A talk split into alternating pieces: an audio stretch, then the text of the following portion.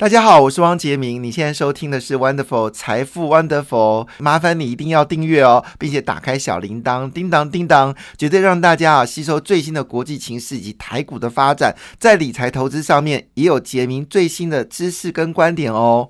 哇，昨天美国股市下跌的哦，猜猜看跌的理由是什么？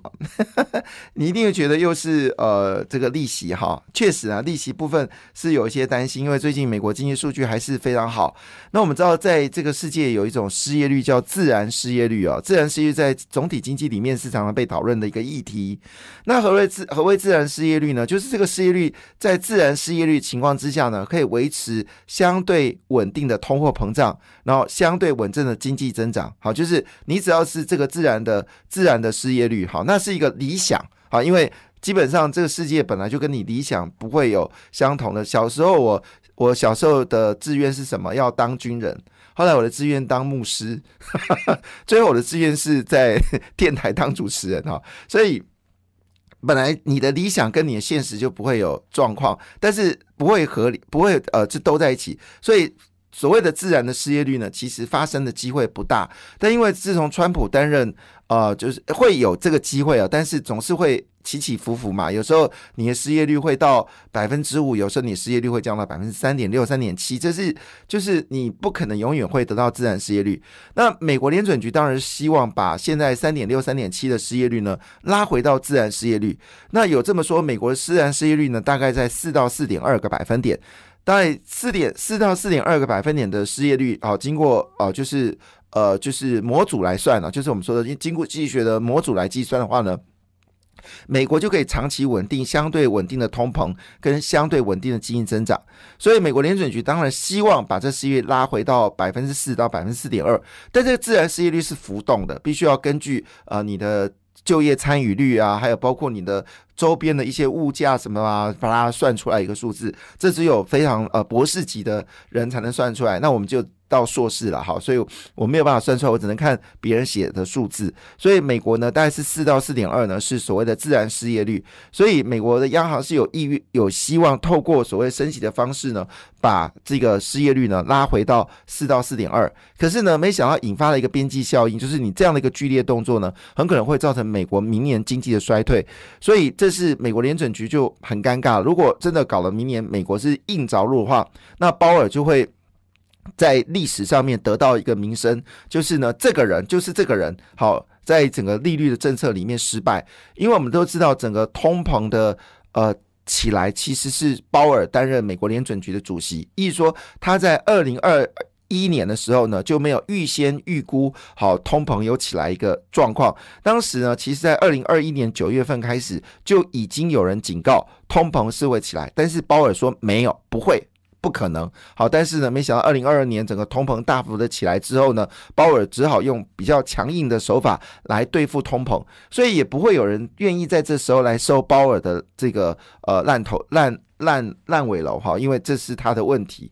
所以以这个角度来看呢，当然，呃，当时在二零二一年哈九月份一直到十二月份，那很多的美国联储局的这个主席们哈都有决定不升息的一个决定。那这些人就突然之间从超级科鸽派就变成超级鹰派，为了弥补他过去的错误，因为历史总会去记录哦哪些央行做得好，哪些央行做得不好。所以 Ben 呃 Bernanke 就很厉害了，因为他推出一个量化宽松，还得到诺贝尔。呃，诺贝尔奖嘛，哈，好像是，就却造成全球的经济啊，就是股票大涨啊，土地价格上涨，台湾也受到波及，好，这样得到诺贝尔。嘿 嘿好，当然到最厉害是呃，格林斯潘啊，格林斯潘是美国联准局里面最传奇的人物哦，在他任内的这十多年当中，美国经济维持一个稳定的强势，通膨没有起来，失业率呢维持相对的低点，是最厉害的一个。美国联准局的主席，好，那当然，鲍尔就面对这个问题的时候，就不断的有提出鹰派的看法。但是，造成昨天美国股市下跌的理由，并不是造成美国下跌的理由是什么？是俄国空军基地遭到美国乌克兰的袭击。那也就是说呢，这已经打到俄国本土了。那加上呢，最近俄国的反击力道有比较呃比较强势，所以说冬季战争呢，好像并没有想象的那么的呃就是顺畅。所以这个情况下呢，也就使得三大同行呢全面看空哦。那三大同行在昨天其实就已经看空了。他说明年美国股市呢会跌百分之二十。昨天我们已经有讲过这件事情，但是呢，我相信美国的经济韧性呢是基本上是不太可能明年的呃股票会跌百分之二十。我不知道他论述是什么哈。而这三大投行呢，在去年呢曾经说，今年美国股市呢会大涨超过十个百分点哦，所以他们去年就共估了。那今年这样预期会共估呢？好讲百分之二十太可怕了哈。那这是哪三家银行呢？好，分别是美国银行、摩根斯丹利跟德银哈，就是德意志银行哈，这三家银行。看空美股哈，好，那当然这个情况下，当然多多少对美国股市就产生影响了。所以昨天呢，美国股市跌得很平均哈。那这个道琼是跌掉一点四个百分点，标准五百是跌掉一点七个百分点，纳斯达克是跌掉一点九三个百分点，费半指数是跌掉一点二个百分点。昨天全球股市涨幅最惊人是香港。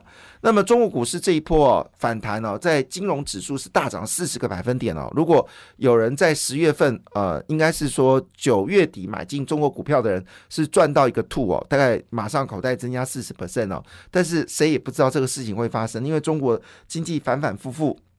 那昨天香港恒生呢是涨了四点五个百分点，他们预估呢明年会有两千亿港元的 IPO。两千亿港元的 IPO，所以香港的经济还是很有韧性哦。即便中美对抗的这么严重哦，那么香港的经济还是很有韧性哦。那明年有两千亿的资金会 IPO，那这三大行哦，就是美银、还有这个德银、还有这个摩根斯丹利呢，他们是喊进要进中国股市哦。好，这个我就笑两声了哈。中国经济。啊，已经喊出明年会到百分之六，哪只眼睛看到？好，但是呢，一样啊，受到这个不稳定的情况下，亚洲股市连续收来第二次下跌哦。菲律宾股市在大跌三个百分点之后呢，又跌了零点七个百分点。据了解，答案揭晓是。呃，因为通货膨胀的关系呢，很可能明年菲律宾的经济增长呢会有放缓的可能哦。这个消息公布出来的时候，使得菲律宾股市呢有明显的大跌哈。那这个新的总统还没有展现魅力啊，所以中国菲律宾股市呢基本上还是保持距离。最近跌涨最凶是越南哦，因为越南指数我们没有在报。最近如果你有买到越南 ETF，应该赚到了眼泪流流出来哈，是非常开心的。因为越南今年跌掉了将近三成的股权哦，主要是因为打贪污的关系哦。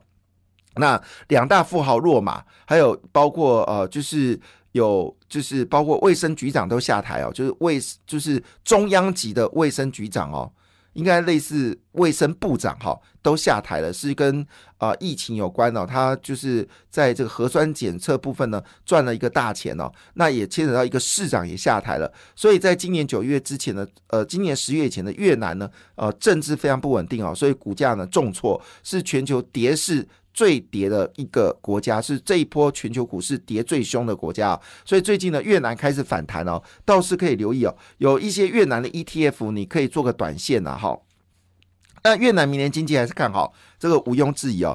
那这一波其实主要是针对越南的房地产。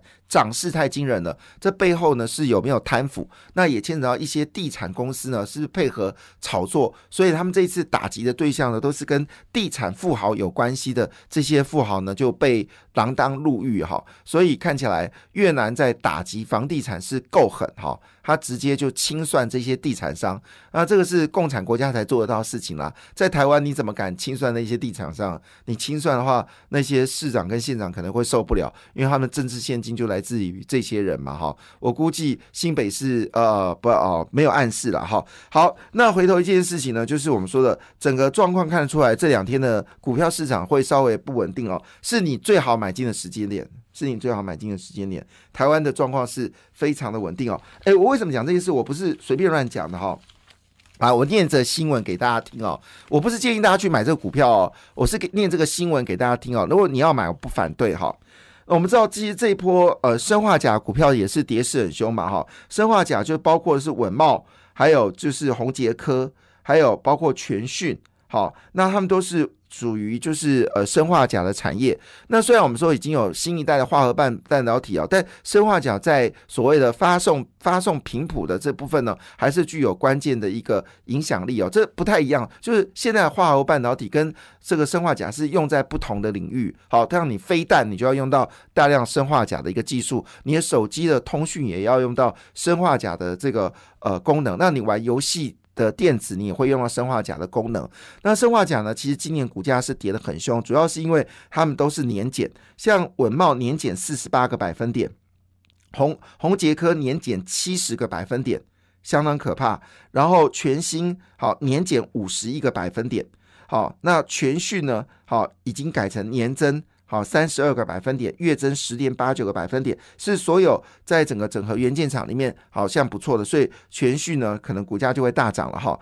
那这是奎隔五个月之后呢，再出现亿元的规模，就是全讯。好，但是你谈这是很有趣的事情是说呢，好，但是公布十一月份的营收之后呢，其实稳茂已经从年月减年减。不月减，但还是年减了哈。月减呢，已经变成月增了，表示呢，整个库库存修正呢，其实已经慢慢到个底部了哈。所以它是月增零点五九个百分点，然后红红杰科呢是月增了一点二一个百分点，好，月增一点二二一个百分点，好，全新还是月减，好，所以全新最惨，好，那全讯是很好，不要全新跟全讯不要搞不清楚哦，全讯是五二五五。全新是二十五，这是不同的产业啊，所以我们用这个消息来跟大家讲，其实整个库存修正呢，其实已经慢慢到了尾声哈，所以并没有想象的那么糟糕了哈。那明年虽然呃可能出口会到明年第二季还是负增长，但明年第四季、第三季呢，出口也会正增长。我估计啦，整个出口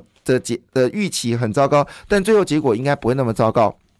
好，在这个情况下呢，最近最红的一档股票叫八冠，这个名字我们以前从来没有研究，也没听过。那八冠到底怎么回事呢？原来它是它已经打入到军工链，好，那它的营收呢也创下了单月历史新高，月增率是二十九点二，年增率三十五点八。那么累积前十一个月呢，年增率是二十八点五。其实这个数字并没有很好。我们一堆公司啊，年增率啊超过五十六十七十的一堆哈，所以它只是呃算是普通了哈。那为什么它会这么好呢？主要原因是因为呢，它获得了全球防弹装备的供应大厂，好，它得到德国的百万码防弹背心外罩订单，好，第四季会出货。那十一月的工业产品出货呢，较去年增加百分之二十。它主要是做防弹衣的，它原本是纺织公司啊，哈，那从来没有注意到它。那因为它做的这个防防弹衣呢，好销售会非常增加。那因为全球受到乌俄战争的关系呢，防弹衣的需求大幅的增加，哈。所以呢，八冠呢最近常常涨停板。那如果按照这个比例来看呢，可能它的机会还有机会呢，持续的走高。最近跟呃军工股票上涨，包括像合成啊、雷虎啊、汉翔啊，那汉翔呢也加入台湾的无人机、无人机的这个呃无人机。国家队哈，所以呢，汉翔最近股价也不错，雷虎当然已经涨很多了。昨天自营商投信大买了汉翔千张哦，那么自营商买了七百张哦，所以最近军工股呢还是蛮强的。但讲到军工股呢，还是要提醒大家哦，就是因为台积电担心五年后的电力是不是足够。当然，王美花是说不会没有不够了哈，但是大家都知道说，那你这。你说不够，那你规划多少电厂呢？因为我们知道电厂一盖一个电厂要十年，从环评到盖好要十年，所以呃，整个电厂呢都要提前十年来规划。所以大家很好奇问一件事：那满尾花，那你未来八到十年的电厂的规划是什么呢？好，就是一直有这样的严重的一个问号了哈。那当然。呃，我比较担心的是，我们的副行政院副院长会不会被会不会被呃拿走哦？他是我们台湾的能源之父哦。其实你现在看到有关绿能的一个发展，都是我们现在副院长在处理的。但有传出来，因为那个改组他可能会拔掉。我觉得这件事情要三思哦，因为我们的经济部长温美花在能源部分似乎不是他的强项。现在能源部分比较强的部分呢，应该是在我们的行政院副院长的手上哦。好，那那在这个情况下呢，使得哦，就像我们最近你会让我们风力发电非常强。哦，那一天可以生产一吉瓦的电力，非常了不起。所以呢，你这种所谓的天然资源的发电厂，你就需要储能系统。所以呢，现在华晨呢强攻绿能，还有这个离离岸跟电网，今年的获利超过去年，其他获利呃普普通通啦，最成长最高的是在二零二零年哈，当时有赚一块九，那今年目前为止赚一块三八，也不是赚非常多，好，但是呢，因为好这个呃跟去年比的同期哦，第三季跟去年比呢是年增率高达两倍。所以呢，最近股价呢开始上涨。那我们知道中心店已经开始发动了，最近股价已经到六十八块钱。我们在三十块的时候有建议大家可以留意这张股票。那现在呢，这个资讯呢已经转到华晨哦。当然，投资这种股票你不能做短线的，你应该是比较长期的投资。好，重点来，其实这个重中之重是这张股票叫广宇。那广宇是联电负责电动车的，最近股价呢，哇，太强了，从三十块飙到四十一块七。请留意啊，你注意这个公司的，你不应注意它的获利跟不上，呃，你要注意到是电动车是一个主流。另外呢，在呃药品股票里面呢，宝林的原物料呢，最近也得到了一个机会哈，所以这是我们看到最近最热门的股票。当然，中沙还是要留意啊，这种所谓的呃再生金源呢，还是很漂亮，提供大家做参考。感谢你的收听，也祝福你投资顺利，荷包一定要给它满满哦。请订阅杰明的 Podcast 跟 YouTube 频道财富 Wonderful，感谢谢谢 Lola。